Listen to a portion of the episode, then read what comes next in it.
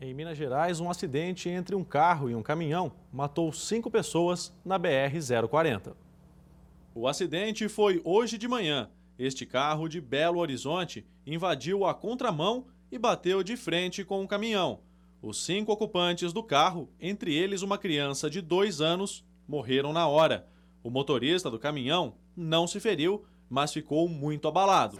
Vamos rezar para o pessoal que perdeu a vida, como o acidente foi numa reta, a polícia suspeita que o motorista do carro tenha dormido ao volante. Deve-se ter em mente que há necessidade de se descansar, não se fazer uso de bebida alcoólica e procurar vir conduzindo com, com muita tranquilidade, com muita paciência. Nós vamos ter registro de congestionamentos é, durante todo o dia. A operação de carnaval nas estradas federais de todo o país vai até a meia-noite de hoje.